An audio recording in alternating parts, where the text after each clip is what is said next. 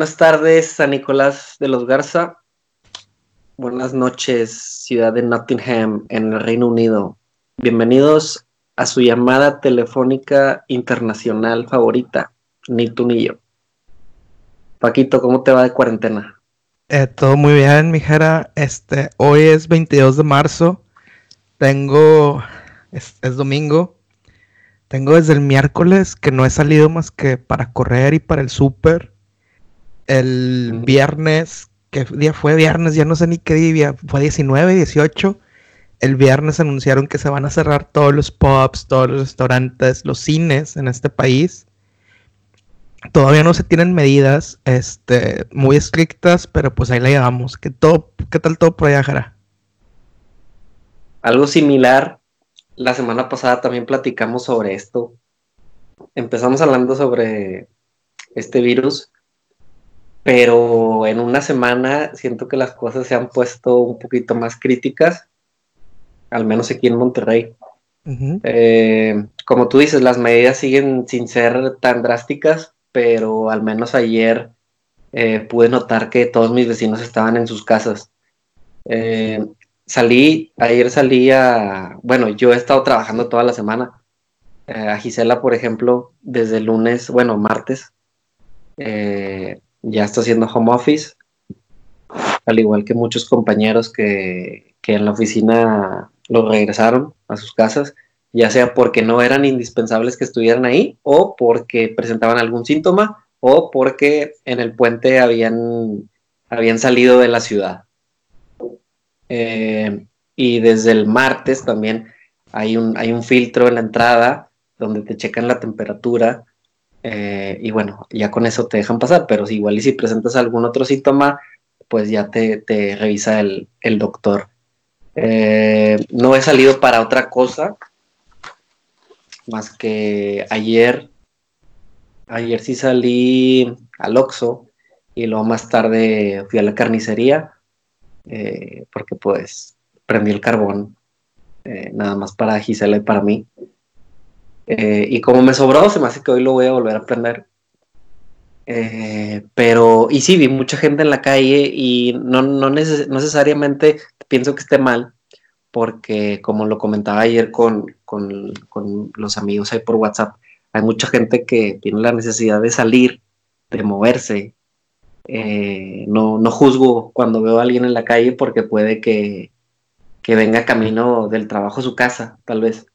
Em, pero, pero por ahí se dicen que, o bueno, tal vez espere que, que se ponga más drástica la cosa con tal vez ya con horarios o, como he visto videos de allá en España que, anda la patrulla dando rondines y si te ven en, la calle, pues tal vez te interceptan y te preguntan qué estás haciendo. Y si no es necesario que andes en la calle, pues también he visto, no sé qué tan cierto sea, pero han, han habido medidas donde Rusia, que ya hay penas por andar en la calle. Entonces, pues sí, de una semana a otra que estuvimos aquí tú y yo platicando, pues sí ha cambiado mucho el panorama. Sí, sin duda.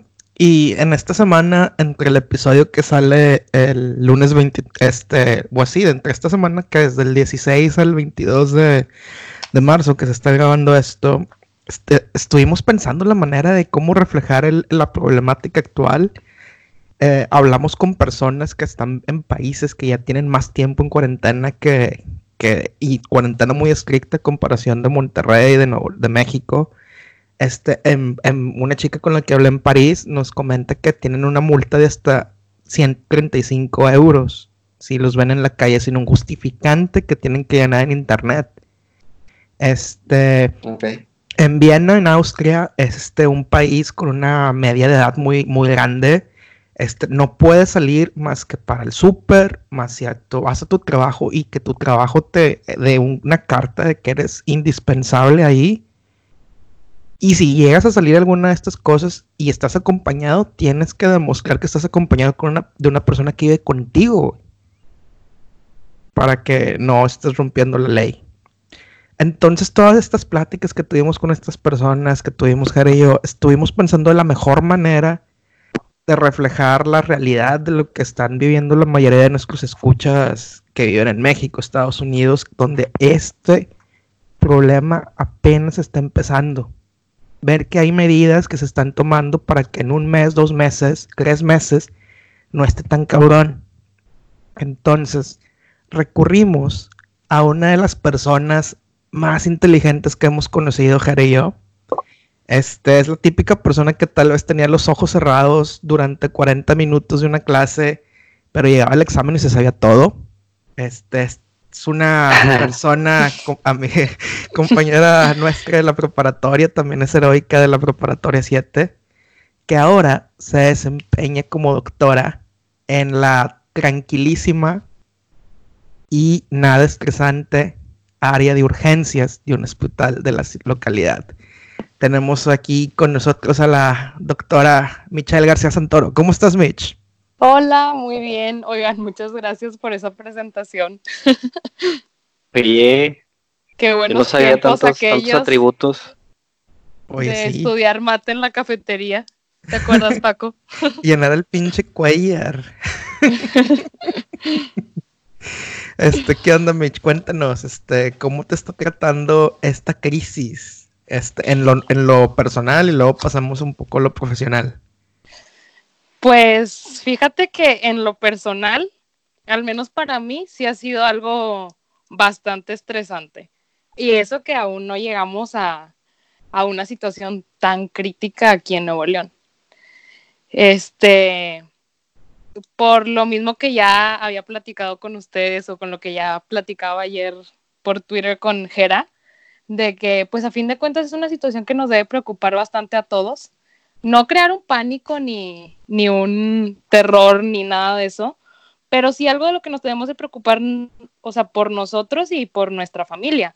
Entonces a mí sí el tema me estresaba un poco al inicio porque pues a fin de cuentas yo todavía vivo con mis papás este, mis papás tienen más de 50 años y los dos tienen enfermedades. Entonces, digo, el yo estar en un área de urgencias de un hospital público y de ser el único hospital público de segundo nivel aquí en el área metropolitana que está haciendo la, la prueba, pues sí, sí me estresaba bastantito, pero ya hemos ido tomando las medidas, estoy encerradita en mi cuarto, limitar mucho el contacto con ellos y en general con, gente ya mayor, ¿no?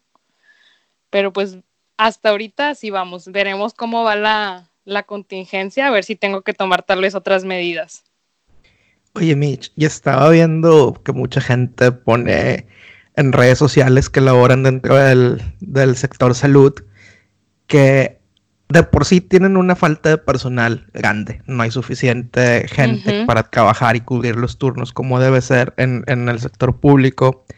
Que a pesar de eso, mucha gente está en sus casas porque eran parte de los grupos vulnerables. Sí, de hecho salió un comunicado, eh, no sé si fue antier, que, eh, o sea, fue un comunicado a nivel nacional que mujeres embarazadas y personal de más de 60 años va a, suspender sus labores en el sector salud. Y no sé si ustedes alguna vez han ido a algún hospital público o han ido a cualquier dependencia de gobierno. Y esto es muy común aquí que la gente lleva mil años trabajando en gobierno, entonces es súper común encontrar a gente mayor. En el hospital, por ejemplo, hay servicios en los que la mayoría de los doctores son este, son ya de la tercera edad. Por ejemplo, en urgencias yo soy la única que tiene menos de 30 años. Entonces, al menos el turno de la mañana hay a dos doctores a los que van a mandar a su casa. Este, en la tarde una de las doctoras está viendo si puede ahí meter algún tipo de vacaciones o, o, ver si entra ella dentro de ese grupo porque está muy en el límite de, de los 60 y aparte tiene diabetes e hipertensión.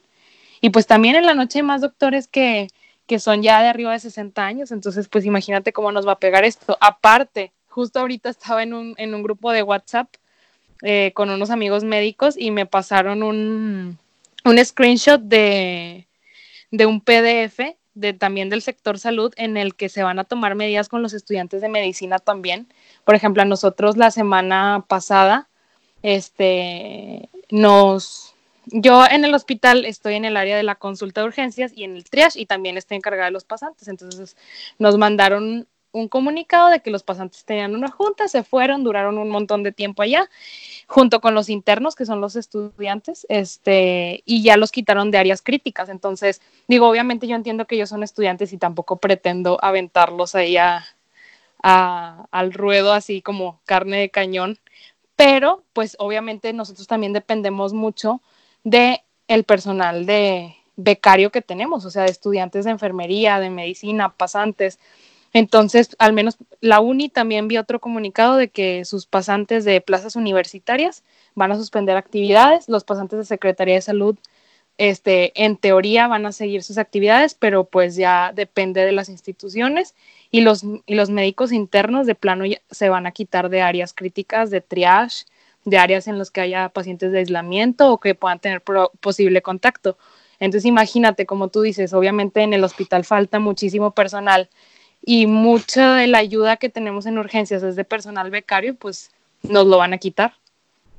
Oye, y igualmente, igualmente con las, las personas de la tercera edad, la, gente mayor, Mitch, también, no, los están reponiendo, no se están cubriendo ah, la, el puesto que, están dejando pues momentáneamente salió una como, eh, vi hace poco también que unos compañeros de calidad del hospital este, pusieron que sí se iba a contratar personal, pero ese personal va a ser para el módulo de contingencia. están buscando médicos generales, médicos internistas, personal de enfermería para estar en el módulo de manera rotatoria, porque el módulo que tenemos ahorita en el hospital está operado por médicos internos y eh, adscritos de infectología, pero obviamente no se dan abasto. Entonces, ahora con este comunicado los internos ya no van a estar. En teoría van a, van a contratar gente para el módulo, pero pues todo el demás hospital pues se va a quedar descubierto. Áreas de terapia intensiva, este, pisos de medicina interna, que son los lugares donde pueden estar los pacientes. Oye, y esta es una, una estrategia muy diferente a lo que están haciendo aquí en Reino Unido. Acá, este, la escuela de medicina y enfermería, casi cualquier carrera que estudies dura tres años. Y entonces, acabando el tercer año, haces el año de Junior Doctor, que es el servicio social que se tiene en México, y ya después pueden ser ya médicos generales. Bueno, acá todas las universidades han cerrado sus puertas presencialmente desde el viernes 18 y 19 de marzo, o sea, el viernes pasado, pues, que acaba de pasar para nosotros. Pero les han pedido a las personas estudiantes del segundo año o tercer año, sobre todo el tercer año de esas carreras, que no se regresen a sus ranchos, porque acá se da mucho la movilidad estudiantil, de que es muy raro que encuentres estudiantes que sean de Nottingham, por ejemplo.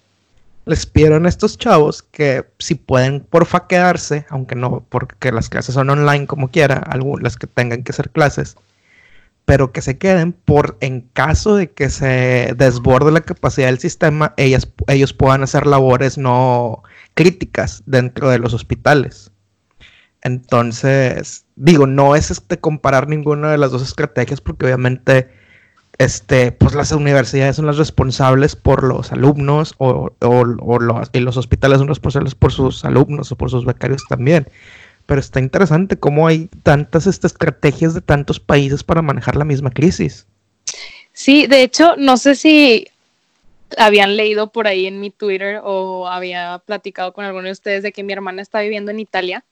Este, ahorita está con unos tíos y una de mis primas, que precisamente es de mi edad, este, está estudiando enfermería, pero es como su segunda carrera. Empezó a estudiar idiomas y ahorita está estudiando enfermería y me platicaban, porque justo hace ratito colgué con ellos, que a los, a los médicos que ya casi se iban a graduar, sí los enviaron. Y creo que iban a hacer las graduaciones como antes para que pudieran ayudar.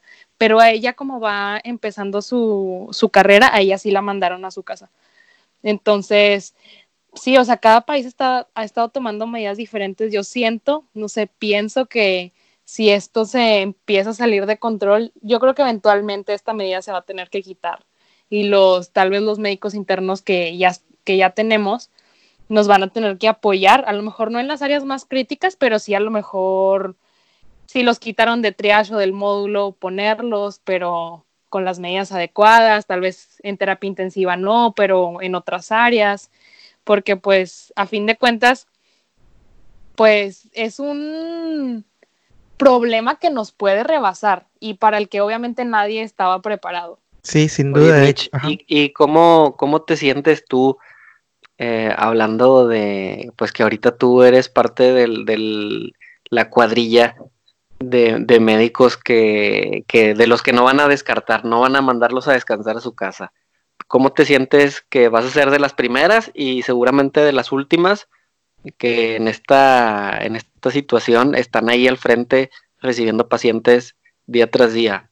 Eh, tu, tu, servicio, tu, tu labor, eh, tienes miedo, tan nerviosa, eh, para esto estudiaste, esto, esto es lo tuyo, es tu don, vaya, vuelves a tu casa, ¿desde cuándo te pidieron que, que empezaras a tomar este tipo de, de, medidas con tu familia o ha sido iniciativa tuya? Pues fíjate que las medidas de mi familia fue siempre iniciativa mía.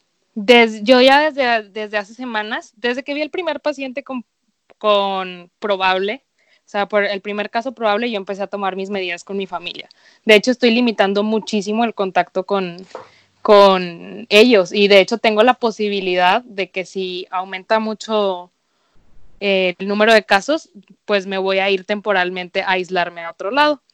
Este, y pues, ¿cómo me siento? Pues fíjate que miedo no, o sea, no siento miedo, o sea, yo justo hace ratito estaba platicando con alguien y le decía, pues es que lo normal, a pesar de que se espera que, una, que un gran porcentaje de la población pueda enfermarse, o sea, pues lo normal es no enfermarte. Y lo normal si te enfermas es no complicarte. O sea, en realidad el porcentaje de complicación puede ser muy bajo. Ponle que no tengo miedo, pero obviamente lo que sí me preocupa pues es mi familia, ¿no? El contacto con ellos, el contacto con la demás gente. Y pues muchas veces digo, no, el estar joven y sano no significa que no te vas a complicar o que no te vas a enfermar o que no puedes llegar hasta fallecer, ¿sabes? Pero fíjate que por mí, no, o sea, no voy a decir que estoy en pánico, tengo miedo de enfermarme, de morirme, no, no estoy así creo que al principio no me había caído el 20 de que de que yo soy la última a la que van a mandar a su casa. Creo que la única razón por la que me mandarían a mi casa sería porque me enfermara. Este, ya me cayó el 20, pero ya me acostumbré. O sea, de hecho, hasta eh, de broma le platicaba a, una amiga que decía que no, es que tengo un chorro de trabajo porque es maestra de qué, porque ahora las clases en línea y no sé qué. Le digo, mira, si te sirve de consuelo, pase lo que pase, así en el sistema de salud mexicano, no me van a mandar a mi casa, o sea, yo no puedo tener home office, entonces si te sirve de consuelo, yo voy a seguir trabajando. Entonces ya, o sea, como que ya me hice la idea, este, y pues la verdad sí estoy tomando todas mis precauciones, o sea, es desde que yo los zapatos los pongo en otro lado al llegar a mi casa, este, mi bolsa con cosas del hospital la dejo en la cajuela, o sea, porque sí, sí te causa estrés porque empiezas a ver de que todos los escenarios, ¿no? O sea, desde que, ok, yo voy al hospital y mi bata, o sea, porque le platicaba a mi hermana, el viernes me tosió en la mano un paciente. Obviamente no lo hizo a propósito, era un paciente con parálisis cerebral que iba por una neumonía y de hecho iba muy, muy delicado y obviamente él no era un caso de probable coronavirus, él, pues su neumonía es por otra cosa. Este, pero pues son cosas que no puedes controlar y son riesgos que tienes y que sabes que tienes. O sea, cuando, es más, cuando yo hice mi servicio social, una vez sí entré en pánico porque yo tenía un paciente con tuberculosis, que ese es otro problema en el que nos deberíamos de preocupar bastante en Nuevo León.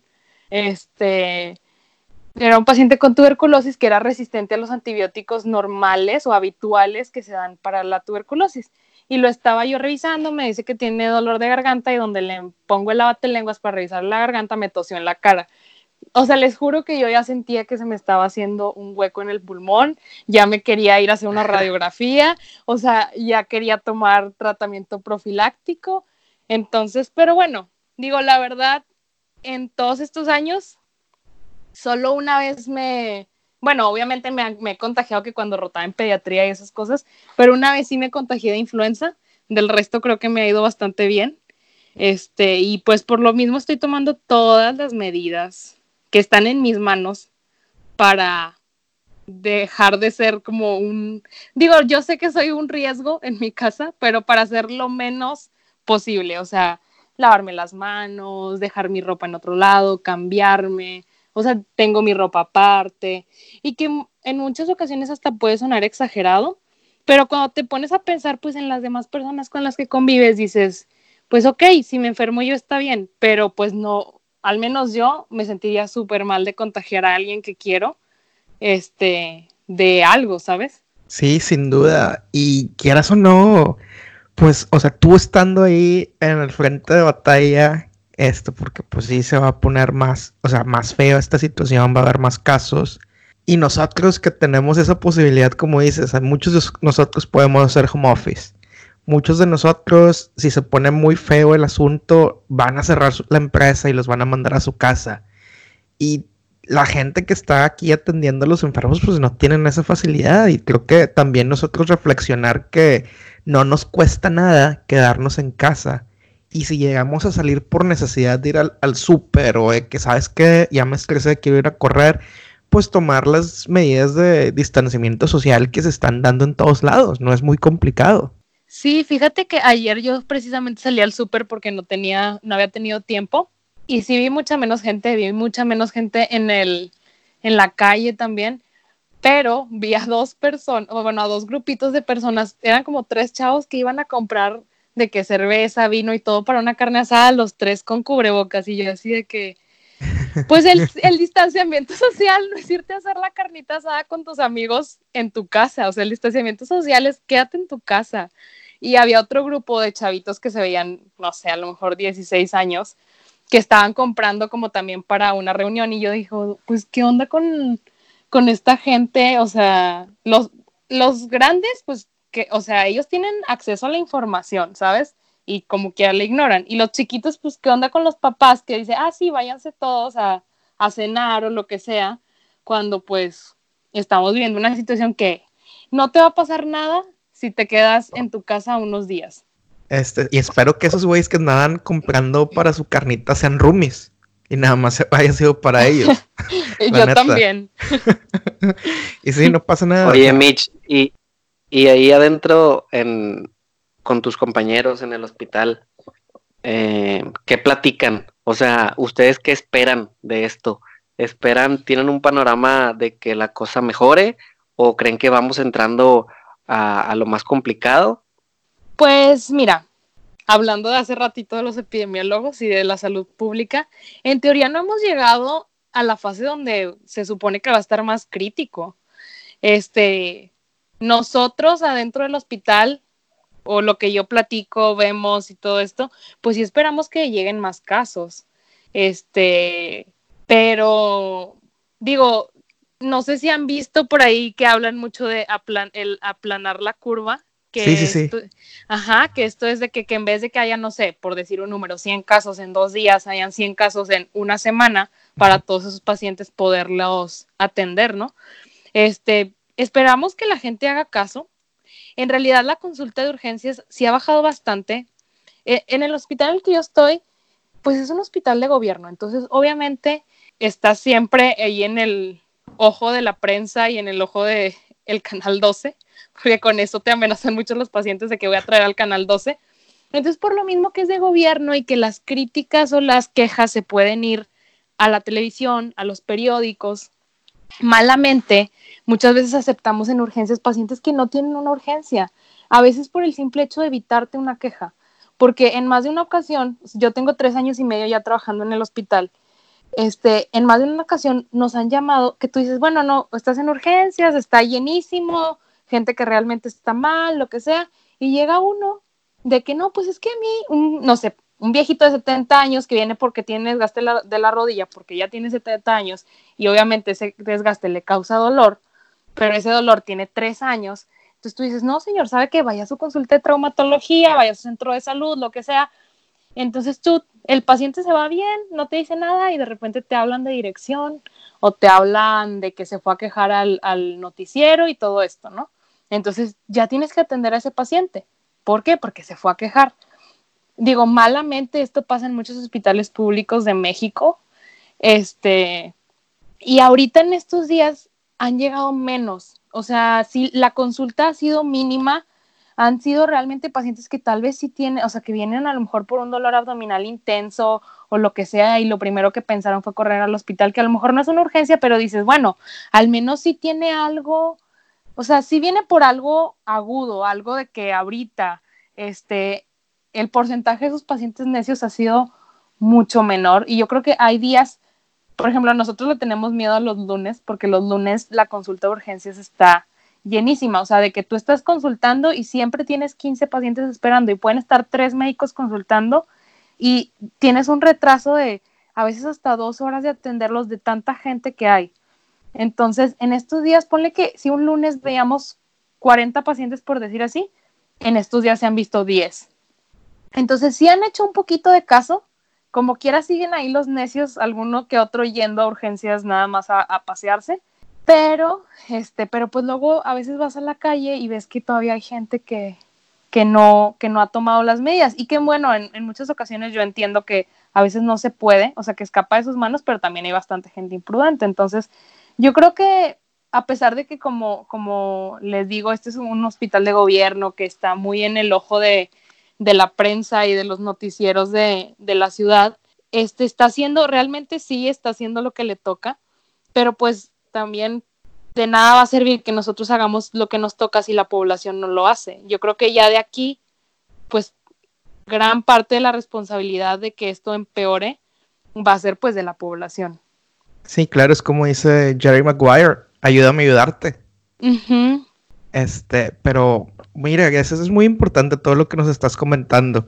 O sea, el sistema de salud se está preparando en Nuevo León. Están tomando las medidas precautorias ya municipios como San Pedro fueron y San Nicolás fueron los primeros de, sabes que no van a estar abiertos los negocios que no sean indispensables.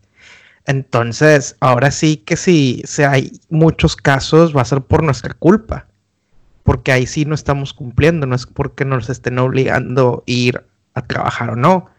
Y pues son lecciones que hay que, que, que tomar para cuando vuelva a pasar algo de este tipo, porque lamentablemente muy posiblemente va a volver a pasar un tipo de pandemia en algún futuro cercano. Entonces, que nos sirva de lección. Sí, y como, como veía el otro día a uno, a las autoridades de salud decir, pues ya tuvimos tres meses para prepararnos de todo lo que pasó en China, lo que está pasando en Europa, o sea, en teoría no nos debería de agarrar tan desprevenidos, que sí nuestro sistema de salud tiene muchas deficiencias y muchas áreas de oportunidad, como dice la gente que se dedica a lo administrativo y a, y a la política. Este sí, sí tenemos muchas deficiencias y todo, pero al menos yo veo que pues sí nos estamos preparando. O sea, sí se está dando capacitación, sí se está llegando material, pero pues esperemos que, que la población pues también nos ayude con lo que les toca. Digo, sabiendo que, porque en estos días también veía en un comentario en redes sociales que hay mucha gente que Ajá. pues tiene que trabajar en las calles. O sea, que a lo mejor no tiene un trabajo formal y tiene que ir a buscar la manera de mantener a sus familias. Y obviamente yo no voy a decir que ellos son unos inconscientes por estar en la calle, pero pues los que sí pueden, los que sí pueden estar en sus casas, pues ellos sí deben de hacer lo que les toca. Sí, sin duda me tocó ver toda la gente jueves, viernes subiendo sus Instagram stories desde sus gimnasios. Ay, no. o sea, el lugar más, uno de los lugares más cabrones para que se propague un virus, un gimnasio. Nada, la raza se la, se la mama, la neta. Sí, no, o sea, es que en el gimnasio, es lo que yo también la vez pasada platicado, de que el gimnasio siento que es el peor lugar para ir. O sea, estás sudado, tocando todo, luego la gente que hace ruido, pues ahí van tus gotitas de saliva volando por todos lados. Hay gente que ni siquiera usa toalla en los gimnasios o pone la toalla, pero en realidad no, no se limpian tan constantemente los aparatos. Las, lo agarra uno, luego lo agarra otro. O sea, es el lugar perfecto para contagiarte. Entonces, Jera, ya no estás yendo al gimnasio, ¿verdad? El Gerafit se vio necesariamente pausado esta semana a causa del coronavirus. No, a causa de que quiero cuidar la, a la comunidad. Sí, Me sacrifiqué. Sí, sí, este, el, el, cuerpo de verano 2020 va a tener que esperar al 2021. Tendrá que esperar, sí, sí, sí. Oye, Mitch, ¿Y te has sentido diferente ahora con este escenario del coronavirus todos los días que vas a trabajar? O sea, te levantas así como sientes que tienes un soundtrack atrás de ti como de Bruce Willis. En Armageddon. en, en, Armageddon. así como que... close my eyes. Pues no, tal vez sería otro soundtrack, no lo he pensado. Las de Rocky. Puede ser, nada, no es cierto. No, fíjate que siento que esto es un roller coaster of emotions. de repente digo, chin, o sea, ay, no, de que voy a estar sola. Y luego ya de repente voy resignada, de repente voy muy motivada. Entonces cada día es diferente. Oye, entonces estás limitando tu contacto al 100 con tu familia y con el mundo exterior. Sí. Este, ¿cómo, ¿cómo maneja tu familia que estás tan cerca y tan lejos? Pues fíjate que mi mamá es una persona bastante, ¿cómo decirlo? Tiene un carácter bastante difícil y peculiar. Entonces, al principio no lo entendía y creía que era exageración mía. O sea, hasta, hasta el punto que fue que no entras a mi cuarto. O sea, no agarres mis cosas. O no, o sea, porque de repente, no sé, que ella, yo, pues obviamente lavo mi ropa pero de repente si se encuentra alguna cosilla por ahí, dice, ah, bueno, pues voy a echarla a la lavadora porque voy a echar estas otras cosas, o sea, al punto que ya no agarres nada, o sea, ya deja, o sea, de cuenta que yo estoy en una burbuja. Y de repente, si, si me dan muchas ganas de ir a platicar porque yo todos los días llego y me pongo a echar el chisme con mi mamá. Y de, de hecho, es, bueno, fíjate que esa es la única parte que sí me dolió. Los sábados nosotros en la mañana vamos a echarnos el cafecito y pues ya no podemos. Entonces, este, para empezar, porque no podemos estar en lugares públicos y dos, no me voy a encerrar a un carro con mi mamá. Y más porque yo tengo alergias, o sea, yo soy una, o sea, a mí apenas cae una hoja y yo ya estoy con el moco y con el estornudo y la tos. Entonces, pues, obviamente no me voy a encerrar en un carro con ella ni en un espacio cerrado. Entonces, al principio, fíjate que mi mamá es como que a la que más le costó, como que se ponía muy renuente de que, ay, no exageres, y ay, esto y lo otro. Y eso que mi mamá también es, digo, ya no ejerce, pero mi mamá también es personal de salud. Y como quiera ella se ponía medio renuente a todo esto y ya sabe de que vamos a ver qué pasa esta semana y si no, pues me voy a ir unos cuantos días. Este, de hecho yo tenía planeado un viaje y mi plan desde el principio, bueno, al principio era de que, bueno, vamos a ver cómo están los casos, si se puede viajar está bien, si no, no. Este, y mi mamá ya sabía que regresando del viaje yo no me iba a quedar en la casa, o sea que iba a estar dos semanas fuera para aislarme. O sea, desde antes yo ya estaba tomando mis, mis precauciones viendo todo lo que estaba pasando en el mundo. Y más como, como les digo, como mi hermana está allá en, en Italia y, y, pues siempre estoy en contacto con ella y platicando con ella, pues siento que también eso me sirvió como de, de experiencia para yo tomar mis precauciones ya desde antes. Sí, sin duda, y es lo que... ¿Cómo está yendo a ella? Sí, exacto. ¿Cómo está yendo allá tu pues, hermana Mitch? Fíjate que a ella, hasta ahorita bien, porque ella ahorita, muy inteligentemente, está en un pueblito literal, pueblo, pueblo, pueblo alejado. Ella dice que no pasa ni Dios. este, entonces, cerca de Roma. No, ella está al sur, está cerca de Nápoles. Ok. Bueno, medio cerca, una hora. Entonces, literal es un pueblito donde está. Entonces, ahí le agarró la cuarentena. Ahí viven mis tíos. De verdad, lo bueno y para mi tranquilidad y la de toda mi familia, en ese pueblito no han habido casos. Este, entonces, por ese lado está bien. Ya está que se está volviendo loca. La vez pasada me, o sea, siempre me escribe, todos los días nos escribimos y más ahorita. Siento que antes era como que, ok, no te pelo, pero ahorita que está en cuarentena, todos los días nos escribimos. Y la esposa me empezó a preguntar de que, que si los bebés nacían arrugados por estar nueve meses en agua. Y yo, Stephanie, ya la estás perdiendo. O sea. Oye, ¿y, es por eso? No nacen arrugaditos. pero sí, o sea, ella está bien.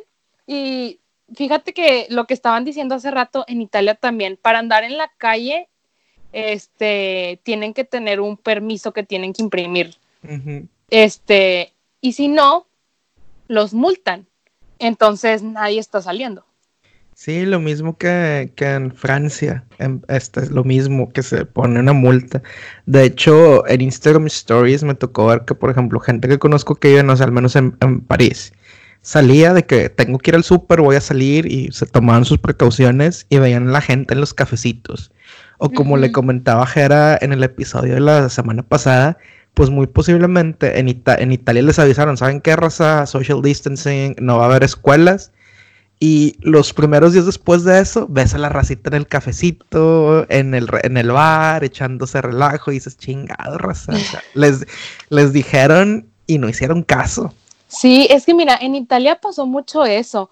Yo, pues como ustedes saben, yo muchos años viví en Venezuela y antes en Venezuela había muchos migrantes, o sea, había mucha gente europea, eh, árabe y asiáticos porque hace muchos años Venezuela era un excelente lugar para ir a hacer negocios y hacer dinero. Entonces muchos, después de la Segunda Guerra Mundial, mucha gente migró allá a poner negocios y todo esto, entonces, entre ellos mis abuelos. Entonces, por eso mismo, yo conozco mucha gente que tiene familia, no sé, que sí en España, en, en Italia y así, ¿no? Más porque allá en Venezuela se usaba mucho que como los italianos se juntaban con los italianos, los españoles con los españoles y así. Este, hasta tenían clubes, o sea, el de los italianos era la Casa Italia, había una que se llamaba eh, la Casa Portuguesa y así.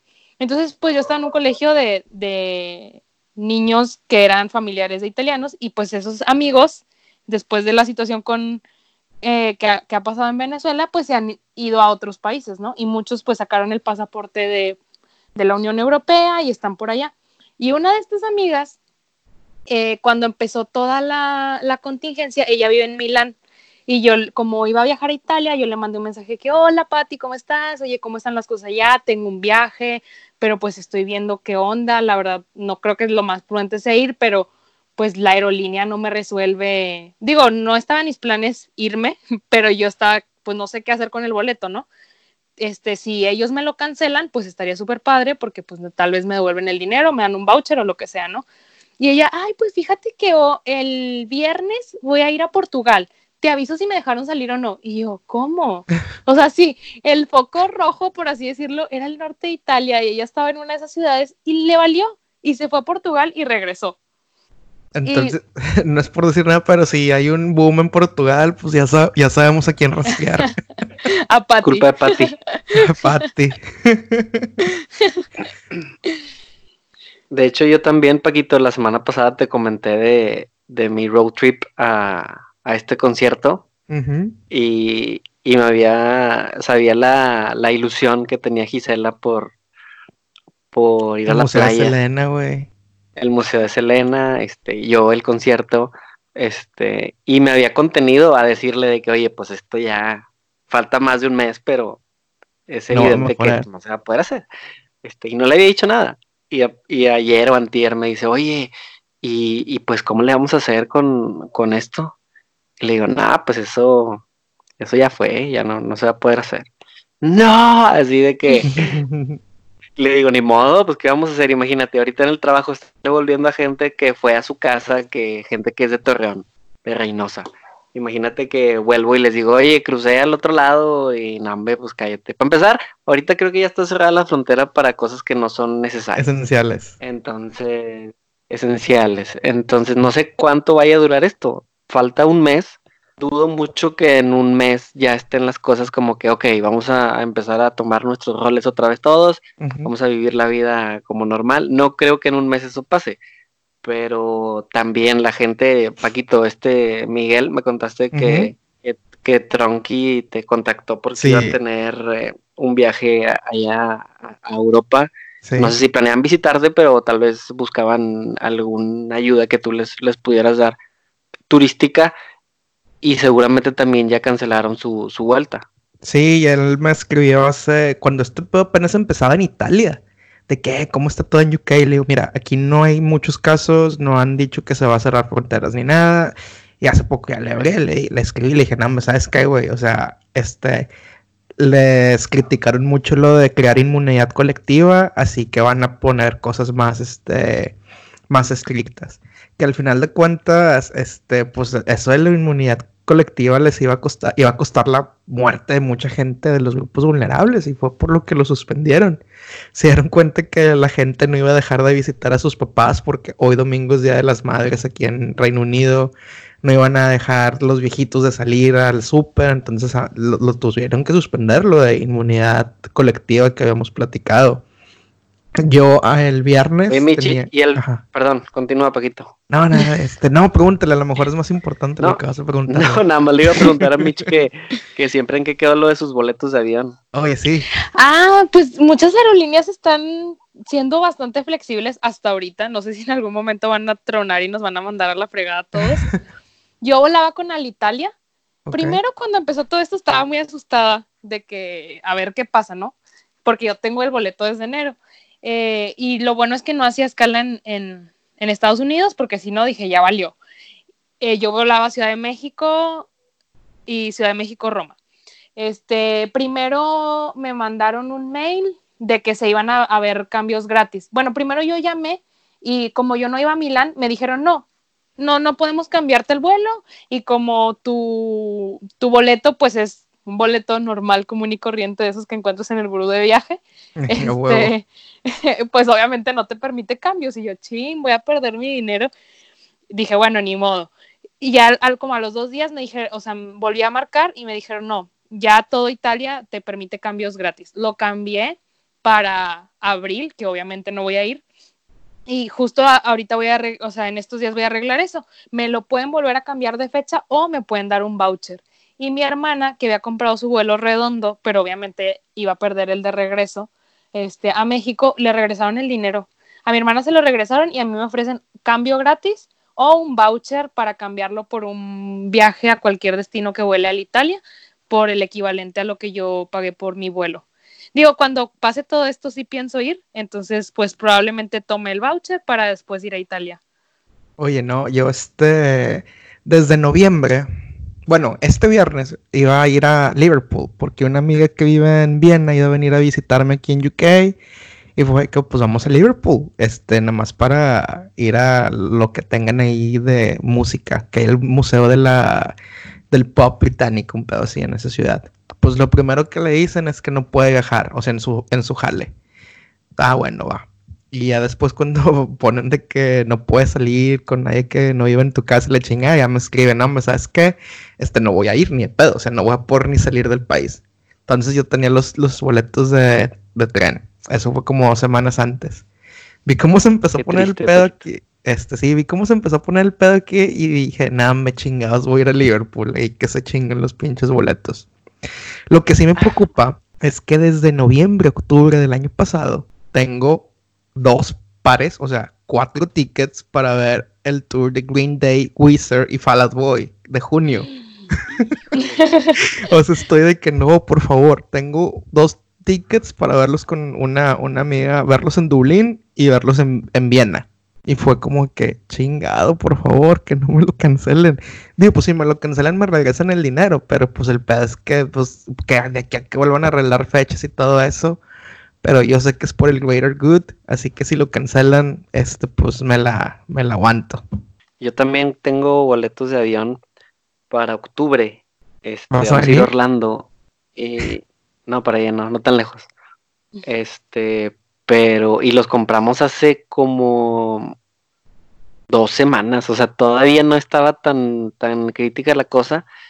Aparte que es para la última semana de octubre eh, no espero que para entonces sigamos en, esta, en este estado, pero también por curioso preguntaba lo de los boletos, Mitch. Pues mira, yo creo que todavía falta un poquito para, para que esto pase, pero yo creo que en octubre sí vas a poder volar. Y te digo, muchas aerolíneas están siendo bastante flexibles, a pesar de que compres tus boletos en el gurú de viaje, que veas la promo y agarres ese de que no me importa si no llevo maleta documentada.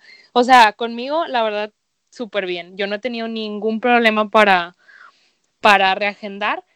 Eh, algunos al principio estaban regresando dinero, ahorita no sé, según yo ahorita ya no, tan, no tantas aerolíneas lo están haciendo, muchas te están ofreciendo un voucher de que para que vueles después. Y pues es lo que yo pienso agarrar. Sí, sin duda, porque también ellos no pueden perder liquidez. Hubo una de estas aerolíneas de bajo costo de UK que vuela a varios lugares en Europa, inclusive hasta a México llegan esas aerolíneas, esa aerolínea. Eh, dos semanas de que ese pedo llegó a Europa o tres, ¡pum! bancarrota. Y yo creo que sí, o sea, van a, es lo que van a hacer las aerolíneas, cambiarles fechas. Y recuerden, amigos, compren el cambio y la cancelación porque nunca saben si las aerolíneas se van a poner a modo como le pasó a Michelle o no, para que no pierdan tanto dinero. Yo, yo siempre soy de que, ¿quieres contratar el seguro? No. pues yo también. Se los juro que siempre digo, pues, ¿qué puede pasar? Teniendo el viaje, voy a viajar. Pues, una pandemia. sí, sin duda. Así que, Jera, si puedes, este, yo, es más, yo te recomiendo que si puedes ponerle cosas encima a tu boleto, ponles el seguro, güey. Chingue su madre lo pensaré. Oye, y muy clave esto que decías del concierto, muy diferente que digan cancelado, porque por ejemplo, yo tengo los boletos para el concierto, pero todavía este cuate Lucams nada más canceló de, que hasta el 19 de abril. A cuenta que su tour lo canceló hasta el 19 de abril, lo chequé esta semana. Eh, muy diferente lo que pueda pasar si lo cancela, si lo pospone, como pasó con el Pal Norte. Sí, definitivo. como buenos regios, como buenos regios, este, agarrados los vatos, no lo cancelaron. Dijeron, no, pues lo vamos a posponer. ¿Qué significa que si para, ya anunciaron, creo que es en septiembre, y si para septiembre eh, tú querías ver a Daddy Yankee, si en septiembre no vas a estar Daddy Yankee, pues te fregaste, güey. Seguramente te van a no lo cancelaron al finicio a Poncho de Nigris. Este, y, güey, sería un muy buen cambio, güey. Yo prefiero ver a Poncho de Nigris que a Daddy Yankee, güey. de que Mitch con sus boletos del Pal Norte, no. Bueno, yo le No los tenía, no los tenía. Yo a Mitch le vendí unos boletos de Pal Norte una vez. Ah, sí, no sé de qué Pal Norte, pero sí cierto. Pero ¿a quién querías ir a ver? Ni me acuerdo no sé, yo soy, yo siempre me, enojo con Pal Norte y digo de que ya la están, o sea, la están forzando un chorro, no voy a ir. Y siempre el mero día del concierto ando comprando revendido más caro. no, bueno, yo te lo vendí al precio, fue bien legal. Ah, sí, sí, sí. Pero creo que eso era para alguien que iba conmigo. O sea, como que yo ya tenía el mío y faltaba alguien. Tú ya lo habías pagado más caro. Este... no, me acuerdo que esa vez yo se los compré a nuestra amiga Sara Eli. Sara-Eli o Sara Horror en Fotolog. Este, y yo fui a ver el viernes a AFI, los güeyes que tocan la de Silver and Gold y ese pedo. Este, entonces terminó AFI y fue como que, ¿para qué vengo mañana? Si nomás quería ver estos güeyes. Y ya nada más vi que tú pusiste algo en Facebook, o yo puse algo en Facebook, alguien puso algo y fue que yo, yo lo vendo ahorita en chinga. Y ya.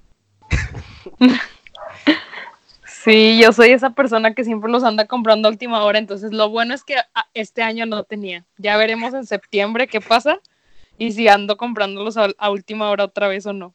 No, pues igual y ve para que tú tengas la, la playera de yo sobreviví al corona, hashtag el norte 2020. Oigan, pero lo bueno es que si lo, aunque digas tú, se aferraron a no cancelarlo, lo bueno es que lo aplazaron, porque les juro que la gente ahí va a estar. Sí, o sea, claro. como el Vive Latino. Ah, el Vive Latino se mamó, la neta.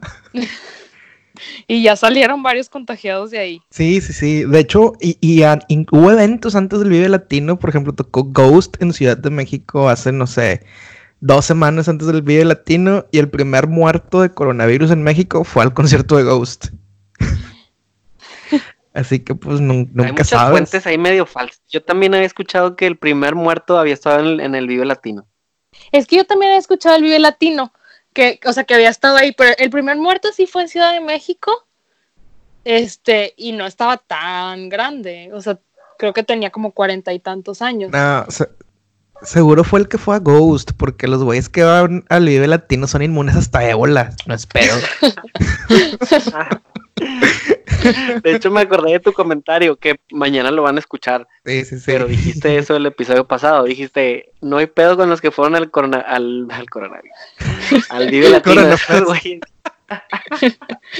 no, los Vive Latino ya les ha dado, o sea, de esos güeyes, este, no sé, o sea, ves Guerra Mundial Z que los, este, los pinches zombies no atacan a los que están infectados de algún cabrón. O sea, los del Vive Latino van a estar seguros, güey, de ese pedo. No, es, no, no, es rollo. Oye, Mitch, y después de que, de que, volviendo a, la seriedad, volviendo al tema, este, ahora que, que, que te está pasando esto y que eres médico, ¿has pensado en por qué me formé en la fila de la Facultad de Medicina? Mm, es una pregunta muy difícil. Creo que tal vez sí me lo he preguntado, pero no en serio, ¿sabes? De hecho, platicaba hace rato con, Francisco de que, porque hace, hace unos minutos acabo de colgar con, con mis tíos de allá de Italia y me decía mi tía, no, no te vengas porque dice, bueno, si tú vienes, lo más probable es que sí te dejen entrar si dices que eres médico y te van a poner de qué a trabajar. La verdad, yo creo que como muchos en medicina, creo que es nuestro sueño irnos a alguna misión. Entonces le, le decía a Francisco, pues, pues siempre me he querido ir a Médicos Sin Fronteras. Digo, esto no está ni cerquita de Médicos Sin Fronteras y estoy mucho más expuesta a que si estuvieran Médicos Sin Fronteras. Pero fíjate que ese siempre ha sido mi sueño, irme alguna vez a alguna misión o algún voluntariado a un área, pues, de una, un área crítica, ya sea de algún desastre, algún área muy pobre, este, no sé, algo así. Entonces, pues en realidad es como mi probadita, muy lejana de cómo sería tal vez. Digo, la verdad no está ni un poquito cerca, pero pues en realidad yo siempre había querido irme a una misión o ir a algo así, entonces, o sea, pues eso va a llevar riesgos también. Y me decía mi, un tío ayer también de que, ay, deberías de irte a Italia. De hecho, están aceptando muchos médicos, aunque no hayan hecho los trámites como para revalidar. Me decía mi tía que llegaron muchísimos médicos de Colombia y a lo mejor suena medio loco, pero si a mí se me diera la oportunidad, tal vez sí lo haría. Oye, no, pues este sería muy interesante. Claro, tu familia estaría con el, este, preocupada, pero pues sería una, una, una misión muy noble. Pero pues también hay que, igual estando en el, en el hospital donde trabajas, cuando las cosas se pongan peor, pues tal vez ahí va a ser tu, tu mini misión dentro de tu lugar de trabajo. Sí, la prueba a ver si voy a aguantar si algún día me voy o no. Oigan, tengo unas breaking news. ¿Cuáles? Que vamos a sacar al, al, aire. Bueno, no van a ser breaking porque cuando ustedes escuchan esto ya pasó una semana, pero bueno. Hoy, 22 de marzo del año de gracia de 2020, el primer país. ¿No Chabelo? No, no, no, no es Chabelo. Todavía no. Todavía no. Cuando pase lo de Chabelo, vamos a tener que hacer un Instagram live, güey, a la hora que pase, güey. Este, bueno, hoy 22 de marzo, año de gracia de 2020, el primer país que ha decretado eh, toque de queda es Francia. De 10 de la noche a 5 de la mañana no se puede salir a la calle. Así, para que se den cuenta de que culturalmente la gente le estaba valiendo madre. Pese la multa de 135 euros si no tienes el permiso, 1500 euros si, es si, si eres reincidente y si sigues este, desobedeciendo las órdenes, puede ser hasta 3.500 euros o 6 meses de cárcel. Eh, final de flash informativo. Regresamos contigo, María Julia. Oigan, pero la, estaba platicando unos amigos míos que México mágico y aquí mi San Nicolás querido, yo vivo enfrente de un parque y antier creo estaba una chava pues dando vueltas en el parque y el polizán la metió a su casa, o sea, bueno, no la agarró y la metió en su casa, pero la interrogó de qué estaba haciendo y si no tenía nada que hacer, pues adiós. Y la chava se fue al parque, entonces... soy un mal pensado, pensé que ibas a decir la metí a la patrulla. ¡Ay, no! Le hicieron la, la prueba de alcoholimetría y salió positiva.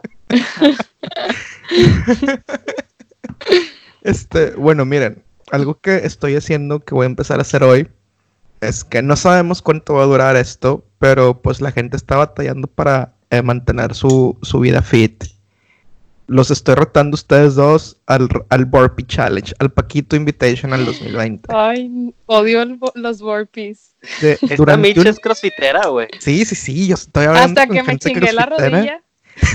¿Fue literal la rodilla? sí, sí me lastimé una rodilla y un hombro, pero ya todo bien, volví a la vida fit. este, ¿100 burpees al día? 100 burpees al día. Oh Sí, my tú- tú- god. Tú, lo rompes como quieras. O sea, puedes hacer varias series de 10 durante todo el día.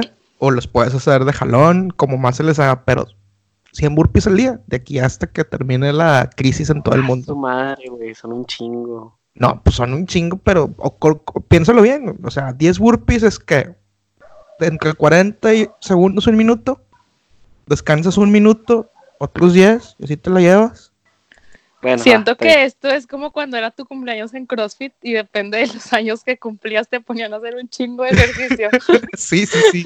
Pero no, este Paquito Invitational eh, 2000, 2020 lo voy a subir hoy al Instagram del, del podcast para que la gente empiece mañana. Y pero ya, ya cuando escuchen se van a dar cuenta de quién, qué lunático se le ocurrió esto en qué momento. Entonces, Lo voy a intentar, lo voy a intentar, sí. No, tú, tú, tú haces demasiado ya por nosotros y por la comunidad yendo a trabajar al hospital. Así que si tú puedes hacer 20, está bien.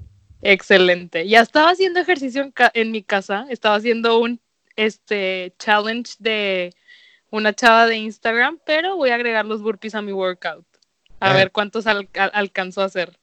Sí, sí, sí, digo. O sea, Jara no se puede salvar de los 100 porque pues Jara ya había vuelto a su vida fit. Los demás escuchas, si no trabajan en el sistema de salud, no se salvan de los 100. Y nos tagan y nos avisan cuando terminan. Oye, Paquito, Dime. yo considero la, la medicina como top. Así, está arriba de las de cualquier profesión. Eh, la medicina yo la pongo a mero arriba. No sé qué tanto que ver que mi papá sea médico, pero Mitch está viviendo ahorita su, su película de Armageddon. Sí, sí, verdad. Eh, Un militar, un militar, pues un policía, la guerra contra el narco, ese es su Armageddon. Tú desde, desde tu trinchera, güey, ¿cuál podría ser tu Armageddon? A la madre, este, lo que lo, lo vemos como estudiante, como ahora que hago negocios y emprendimiento o como, como la profesionista, como, co- la que tú quieras. Tú, tú que ya tienes este maestría y 200 doctorado, ca- puedes 200 escoger carreras cualquiera. diferentes. Sí. Si fuera de mi carrera de biotecnología, posiblemente yo sería el, el causante del Armagedón. Sin pedo. Yo, yo, yo le haría realidad a toda la gente que cree en los virus de conspiración. Yo les haría ese sueño real. Pero no sería un virus cabrón, sería un virus de esos de que te dé diarrea y, y, y estornudas, o no sé, de que cada que estornudes te eches un pedo. O sea, algo tranqui, pero sí diseñado para cagarle el palo a la gente. Pero ¿con qué fin? Nada más, güey. Este, Tantos años de estudio para hacer un virus que al mismo tiempo Para que hacer un pedo. te echas un pedo. Sí, pasar un pedo. Es como, es, es como cuando en la de Batman, The Dark Knight, que dicen, hay, hay personas que solo quieren ver el mundo arder. Y pues eso es Paquito. ya si fuera de ahorita de negocios y emprendimiento, yo creo que mi Armageddon sería, este, madres, güey. Que se termine el sistema económico actual, de que caigamos en una época donde volvemos a los trueques. Y mi Armageddon sería como usar mis conocimientos de emprendimiento y ese, ese, esa facilidad de vender cosas para, para salir adelante y volverme el, em- el emperador de ese nuevo mundo distópico. Wow. ¿Y el tuyo, güey? Teníamos una, una maestra en la facultad, una ingeniera, que nos contaba que la ingeniería civil nació del ejército, nació en las guerras. Entonces, yo me imagino, eh, así como a Fa Mulan llegaron por él a, a su casa, así me imagino llegándome una carta de del ciudadano presidente Andrés Manuel López Obrador solicitando mis servicios en la milicia. ¿Para alguna finalidad en específica o no Con- has llegado a esos detalles? No, no, supón, supón que es que esto se desata una guerra porque China tiene la vacuna contra el coronavirus. Eh, y Estados Unidos no la ha podido desarrollar. Entonces, eh, China dice, pues no te voy a ayudar, güey. a menos que me des unos cuantos pozos petroleros. Oye, está bueno. que, ¿eh? A lo que Estados Unidos va a decir, pues ni madre, güey, o sea, soy Estados Unidos, potencia mundial. Eh, y empiezan eh, el ataque aéreo y entonces eh, México apoya a Estados Unidos y entonces necesitan personal para que en campo hagan de estos puentes que, que si va pasando un convoy de tractores, de camiones y hay un río, pues tienen que seguir adelante, güey. Entonces, este, ese tipo de, de acciones son las que voy a estar apoyando. Oye, está, está buena tu película, güey. Muy, muy buena teoría. Mira, podríamos ¿Eh? hacer un, un- un, este expanded universe de todas nuestra, de todo este pedo. Y, o sea, Mitch, Mitch en el hospital, sus películas, Hera haciendo puentes y todo, y facilitando la de sus películas, y Paquito, que es tipo el James Bond de este universo, el güey que se va a infiltrar a China y va a salir con el, el, el- la vacuna, va a escapar Ah. usando, va a escapar, espérate, va a escapar usando algo que Hera haya, haya inventado como ingeniero, y luego se la voy a dejar a Mitch, de que "Eh, aquí está la vacuna. Todo conectado. Gracias. No, oye, estaría bueno. A ver si lo empezamos a escribir. ¿Qué Pero más, bueno? Este, nada, este, miren, este, buscamos, como les dijimos al inicio del episodio, buscamos la manera de que ustedes vieran de forma más cruda lo que está pasando. Platicamos con gente que ya tenía más días que ustedes tienen en México en cuarentena, pero pues era muy, muy, muy, muy normal, muy monótono, mismas respuestas, nada que ustedes no estén pasando o hayan pasado hasta el día que estén escuchando esto. Entonces yo creo que darle la voz a una persona que está en el frente de batalla viviendo su película de Armageddon, este, con Ben Affleck, Bruce Willis y Liv Tyler, este, dejar esta voz es importante para que seamos conscientes. Como dijimos el episodio pasado, si no, si no salimos, vamos a salvar vidas de las personas que están en el, en el grupo vulnerable. ¿Por qué? Porque no va, a haber menos gente en los hospitales, seguramente. Tal vez Mitch se va a poder dar abasto si nosotros no salimos y no creamos más casos. Va a haber más personas que van a poder recibir la atención médica que requieren, ya sea por casos de COVID-19 o ya sea porque se rompieron una pierna o, o etcétera. Así que tomen muy en serio estas recomendaciones a pesar de que lo tomamos de una forma amena. Me preguntaba Mitch ayer que qué información quería que, que compartiera, por si acaso tenía ella que actualizarse con, con algún dato. Y le comenté, mira, las, la cantidad de muertes, la cantidad de infectados, la cantidad de probables, eh, lo vemos todos los días en las noticias o, en nuestras redes sociales. Eh, ¿Qué es el, el coronavirus? Bueno, seguramente ya nos llegó en algún audio de dudosa procedencia o en algún video que nos mandó eh, algún tío, alguna tía o en el grupo de podcast que sale amigos los lunes. o en un podcast que sale los lunes, que Paquito dice que sabe de eso, quién sabe. Eh, entonces, como, como dices tú, queríamos saber su experiencia, qué es lo que está ella viviendo, cómo lo está enfrentando desde su lado profesional, como, como por el lado personal, que ya vimos que le está costando la relación con, con sus papás, que se está limitando a, a estar cerca de ellos. Seguramente tu novio Mitch pues va a estar muy contento encerrado jugando FIFA. eh, Sí. Contigo, contigo lejos. Eh, y felicidades por, por tu labor, porque eres muy valiente. Nosotros nada más lo vemos de lejitos. A nosotros nos toca encerrarnos y cuidarnos, pero tú estás ahí atendiendo a, a estos pacientes, exponiéndote y exponiendo los tuyos, pero como Nicolaitas y como Pieles Rojas, prepaciente, estamos muy orgullosos de, de tu labor. Muchas gracias. Este, y Laura, muchas gracias por haberme invitado a, a su podcast. Creo que fue una oportunidad para que la gente conozca también lo que pasa desde adentro de los hospitales. Este, también me gustaría platicarles algo que vi que uno de mis maestros, que es un muy, muy, muy buen infectólogo de aquí de Nuevo León, compartía ayer en su Twitter, que él ponía el número de pruebas de coronavirus que se han hecho en Nuevo León por parte de la Secretaría de Salud y ponía una relación entre cuántas pruebas se habían hecho por millón de habitantes.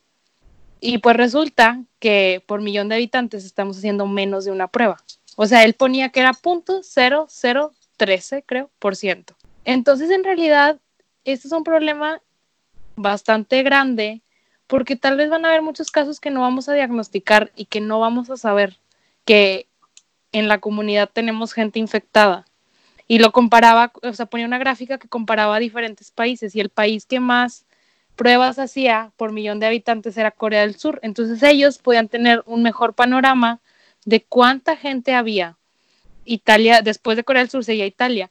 Entonces, digo, esto tal vez dices, ay, pues son números, no lo vamos a entender, a lo mejor la gente que lo está escuchando o no nos interesa saber de tasas y de epidemiología, pero pues esto es algo muy importante para como crear conciencia porque van a haber mucha gente que va a tener la enfermedad y tal vez no nos vamos a enterar y esa gente va a infectar a más gente, gente con la que convive, a su familia y pues esto va a ser un problemón si no seguimos las indicaciones. Entonces, pues les agradezco mucho que me hayan dado la oportunidad de platicar con ustedes, de que la gente escuche esto y espero que al menos alguien de los que va a escuchar cree conciencia en, esto último de, que, de lo que les acabo de decir y les sirva para realmente tomarse las cosas en serio y realmente si tienen la oportunidad de quedarse en su casa hacerlo este, y pues saber un poquito más de qué es lo que pasa en México y qué, es lo que pasa en los hospitales públicos.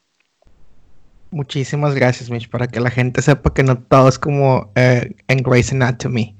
Claro. Ahora, Mitch, antes de irnos, como te estás uniendo a una lista de invitados estelar.